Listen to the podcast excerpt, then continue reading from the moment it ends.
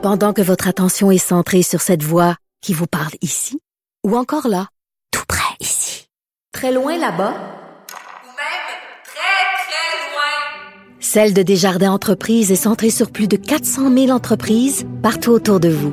Depuis plus de 120 ans, nos équipes dédiées accompagnent les entrepreneurs d'ici à chaque étape pour qu'ils puissent rester centrés sur ce qui compte, la croissance de leur entreprise.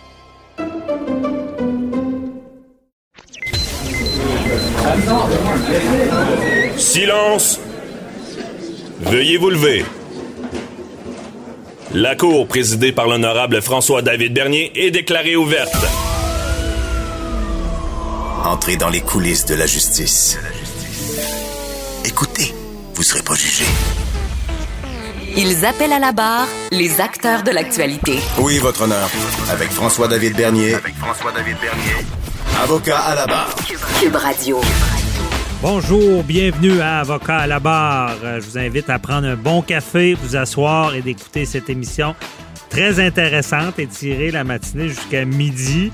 Hein, on commence, on va parler avec euh, François Doré, qui est euh, policier de la SQ à la retraite.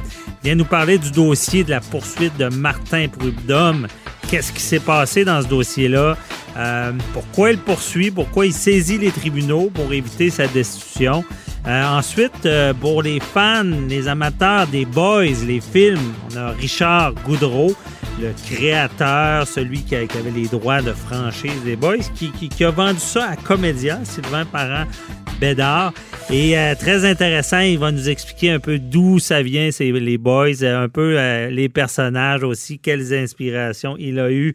Ensuite, un sujet, vous avez vu le, procès sur la, la- la laïcité de l'État, sur la loi 21. Et euh, il y a Maître Guillaume Rousseau, qui est du Mouvement québécois de la laïcité, qui vient nous expliquer qu'est-ce qui se passe ici. Et pour finir, je vous invite à écouter ça, euh, Patrice Ouellette de 48 heures par jour, euh, qui, vit- qui il nous dit que le temps des fêtes, tout le monde, il y a eu la conférence de logo, tout le monde voit ça d'un mauvais œil, mais ça peut être positif euh, ce temps-là, sans la pression sociale. Restez là, votre émission commence maintenant. Vous écoutez Avocat à la barre. Martin Prudhomme euh, contre-attaque. Euh, Martin Prudhomme, vous savez, le directeur de la Sûreté du Québec, là, qui a été mis, euh, euh, je sais pas comment dire, sur la glace euh, suite à toute l'histoire là, euh, avec euh, bon, euh, des, des- des- fuites journalistiques. il, a, il a perdu la confiance et là, il est suspendu. Et il s'en prend. Mais maintenant, là, il contre-attaque avec les tribunaux en faisant une requête. Il s'en prend notamment à la ministre de la Sécurité publique, Geneviève Guilbeault. Et il demande l'enquête qu'il vise parce que cette enquête-là pourrait mener à sa destitution. Ça va prendre un vote euh, de l'Assemblée nationale, mais euh, là, ça va être judiciarisé. D'essayer de comprendre un peu euh, qu'est-ce qui se passe avec son dossier. On en parle avec François Doré, policier de la Sûreté du Québec à la retraite. Bonjour. Bonjour, merci de me recevoir. Merci d'être là parce qu'on a besoin de vos lumières. C'est tout. On peut peut-être rappeler un peu tout ce qui s'est passé. Martin Prudhomme, qui semblait à l'époque être la, euh, ben, on- on- qu'on considérait quelqu'un de confiance parce qu'il y avait eu au SPVM, euh, ça, ça allait pas bien, on l'avait nommé là, on l'avait retiré de la SQ pour le nommer pour qu'il refasse le ménage. Puis il me semble c'est un policier qui était euh, non pol- politisé. Il a survécu tout le changement des partis. Euh, Et là, tout d'un coup, ça a dégénéré pour lui. Euh, il, a- il a- il aurait fait un appel de trop à, à une pro- à la procureure en chef. Et là, ça dégénère. Qu'est-ce qui s'est passé?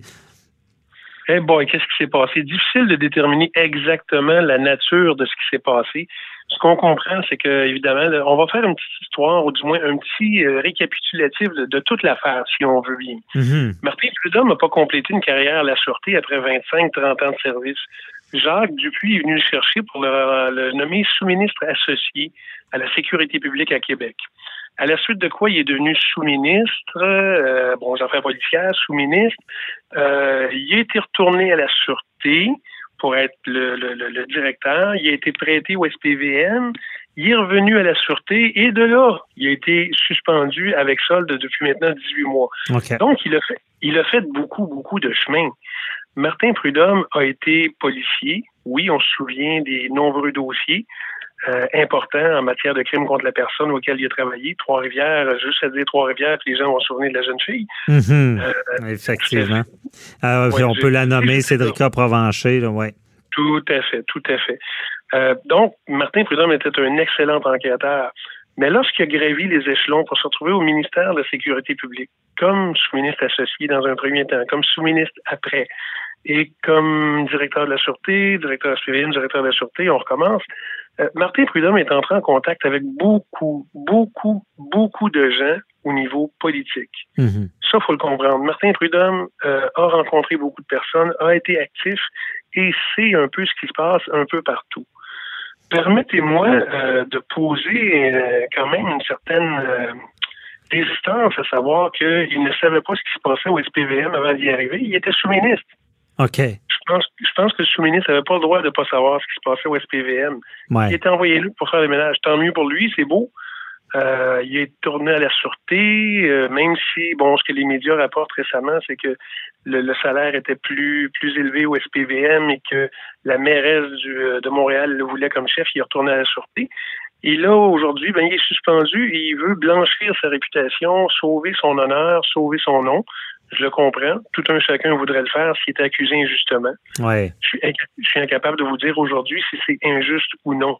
Parce que l'événement, ce qu'on sait, c'est qu'il y a eu une enquête. Euh, il n'y a rien de criminel qui a été commis, mais il y aura, un problème déontologiquement. Là. Je pense que cet appel-là, parce que c'est en lien avec le dossier de, Guy euh, Ouellette, là, qui est l'arrestation au Parlement, puis là, il voulait s'informer de ça, puis euh, il, oui, qu'il y avait moins la confiance des procureurs. c'est ça qu'il l'aurait mis dans le... Est-ce que c'est... Parce qu'il y a d'autres choses aussi qu'il faut savoir de Martin Prudhomme, c'est qu'il y a des liens familiaux, bon, avec euh, Robert Lafrenière, qui serait son beau-père. Euh, donc, est-ce que ça, ça peut lui nuire aussi? Ou? Hein, boy, est-ce que ça peut lui, nuire ou l'aider? En gros, c'est impossible de dire oui ou non. On peut avoir nos pensées. Euh, j'ai côtoyé, j'étais assuré assez longtemps, je l'ai côtoyé assez longtemps, j'ai côtoyé la plupart des acteurs dans ce dans ce milieu-là pour avoir une idée, mais j'ai pas la, la, la, la, la, science infuse, la vérité vraie. Oui, ça mhm. peut lui nuire certainement, et j'ai j'ai personnellement un peu de difficulté à penser que euh, des gens qui travaillent chacun de leur côté, à un moment donné, quand ils se retrouvent dans des occasions euh, familiales, ne parlent pas de dossiers pour lesquels ils ont déjà travaillé. J'en veux pour exemple, ben, évidemment, oui, Robert Lafrenière, oui, de sa fille qui est, le, qui est la femme de Martin Prudhomme, Martin Prudhomme, Guy Ouellet, qui sont des amis. Mhm. euh, à un moment donné, oui, on jase de ces choses-là. Comment en jase-t-on? Ben là, euh, l'avenir le dira peut-être, mais oui, ça semble compliqué. Et je veux bien qu'ils prennent tout ce qu'il y a moyen de prendre pour laver son nom, mais si je peux me permettre de faire un parallèle, Martin Prudhomme se retrouve à peu près euh, au même point où certains hauts dirigeants de la Sûreté euh, mhm. se sont retrouvés, ont été accusés, accusés ou criminels, ont été acquittés et on, recommence, on recommence le procès. Et eux aussi veulent laver leur réputation parce qu'il y en a des gens, c'est pas tout le monde qui sont euh, qui sont des criminels. Ben non. Je ne suis pas prêt à dire, que tout le monde le sont. Il y a peut-être des policiers qui ont fait des gaffes dans leur vie qui payent pas, ça je suis d'accord. Mais Martin Prudhomme se retrouve dans un peu dans le même oui, dans le même genre où certains hauts dirigeants, directeurs de la Sûreté, directeur général adjoint, d'autres se retrouvent euh, devant la justice aujourd'hui, puis il n'y a rien qui a été prouvé encore. Ouais, mais c'est ça qui, euh, qui c'est là que le bas blesse. Il y, en, a-tu qui ont survécu à ça? Parce que je suis pas sûr même quelqu'un qui qui, sous, qui, a des allégations, mais puis il n'y a pas rien de criminel, mais il y a eu des allégations. Quelqu'un qui, qui, est en, enquête déontologique, euh, il y a, hein? et, et, qui a rien au final, mettons. Je ne sais pas s'ils peuvent, dans, dans le cadre politique et policier, survivre à ça et revenir en fonction. Écoutez, euh, personnellement, et ça c'est moi-même qui, le pense, là, j'ai euh, j'ai un doute là-dessus. Je, ne suis pas convaincu qu'il va être en mesure de revenir. Euh, ses intentions peuvent être bonnes. Euh, est-il capable encore de s'entourer de gens de confiance? Ça, je vais lui laisser ça. Mhm. Mais est-il capable de revenir et d'avoir la confiance de l'ensemble des policiers? Ça, d'après moi, c'est un gros point d'interrogation. Parce que c'est difficile, parce que là, il saisit les tribunaux pour stopper ce, ce processus de destitution. Donc, on, on sent qu'il voudrait rester là. là. Ben oui, c'est sûr qu'il veut rester là. Et sinon, euh, combien ça vaut son nom? Mhm. Combien de dollars euh, pour son nom si on demande, on lui demande de se retirer? Ouais. Je veux pas, je veux pas prendre parti puis juger quoi que ce soit, parce qu'il y a des choses que je connais pas évidemment là-dedans. Mais Mhm. dans toute cette histoire-là, euh, je pense que ça dure longtemps. Et est-ce qu'on a crié au loup trop vite ou il y a des choses qui ont pas été en mesure d'être démontrées? Mhm. Il y a beaucoup d'informations qui nous manquent. Je pense que je pense qu'on est là. Oui, effectivement. Et euh, le mot, euh, je retiens aussi, crier au, au loup trop vite.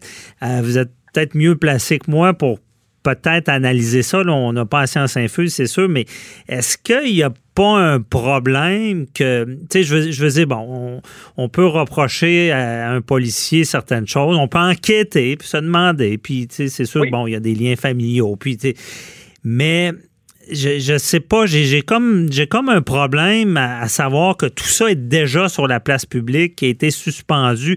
C'est- C'est-tu la norme de dès qu'il y a un problème, on suspend, puis ça devient public, puis on, gère pas ça en, en vase clos?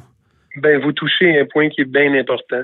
Généralement, il y a été un temps où lorsque c'était pas des accusations euh, criminelles, ce n'était jamais sur la place publique. Mhm. Jamais, au grand jamais, ça ne se retrouvait sur la place publique. C'était euh, enquêté à l'interne, euh, décidé à l'interne. S'il y avait des accusations criminelles, là, ça devenait public. Ouais. Et ça, il y, en a- il y en a des policiers qui sont passés à travers ça. Euh, Aujourd'hui, on comprend qu'il y a eu des fuites, euh, des fuites dans certaines enquêtes, que ce soit de l'UPAC, que ce soit de la Sûreté, que ce soit du BI. Alors, on peut, po- on peut poser des questions. Mais euh, oui, il y a eu des fuites et ça s'est retrouvé pour cette raison-là sur la place publique. Et là, tout le monde peut euh, agir comme étant, euh, on doit faisant partie du tribunal public. Ouais. Ouais, c'est ça. C'est une rumeur. Regarde, quand la vérité devient la rumeur, ben vous le savez aussi bien que moi, quand la vérité devient la rumeur, ça c'est dangereux. Quand la rumeur devient la vérité, pardon, Mhm. ça c'est extrêmement dangereux. Euh, J'ai toujours travaillé sur des faits. Euh, pré- Présentons les faits, après ça, on jugera en conséquence. Ben, on, euh, met, on, on met peut-être le doigt parce que si je suis quand même surpris de comprendre que c'est habituellement avant c'était pas c'est pas c'est- tu sais que tout ça tout, ce battage là puis on verra si- si- s'il y a de quoi de sérieux ou pas mais tout ce ça. battage là sachant qu'il n'y a rien de criminel sachant qu'il n'y a pas d'accusation aurait Hein? dû être fait en vase clos et ça aurait pu permettre de sauver justement sa réputation. Je pense qu'on, M. Doré, on a mis le doigt sur le problème. C'est un peu ça. là. Ben, ça, ben, ça se peut, ça se peut fort bien. C'est que les choses deviennent publiques avant que ça soit, ça- Mhm. avant que ça devienne factuel. Et c'est là où tout un chacun peut décider quels sont les faits sur lesquels il se base pour juger. Mhm. Et ça, c'est terrible. Ça, dans, dans toute situation, ben, vous le savez. Ouais, ouais. En tout cas, puis on a vu malheureusement, c'est d'actualité. On a vu euh, avec l'UPAC, on a vu le, le procès Normando, les fuites ont été euh, au cœur de, de ces débats-là, de ces problèmes. Bon, euh, je ne sais pas, on, a- on aura- on se reparlera peut-être. y a-t-il des solutions au sein de la police pour éviter ces, su- ces, ces fuites-là, euh, M. Doré? Mais on n'a plus de temps, mais on s'en reparlera certainement parce que euh, on a un peu mis le, le doigt sur le problème aujourd'hui. Souhaitons-le. Merci beaucoup. OK, merci. Là, bonne journée. Bye-bye.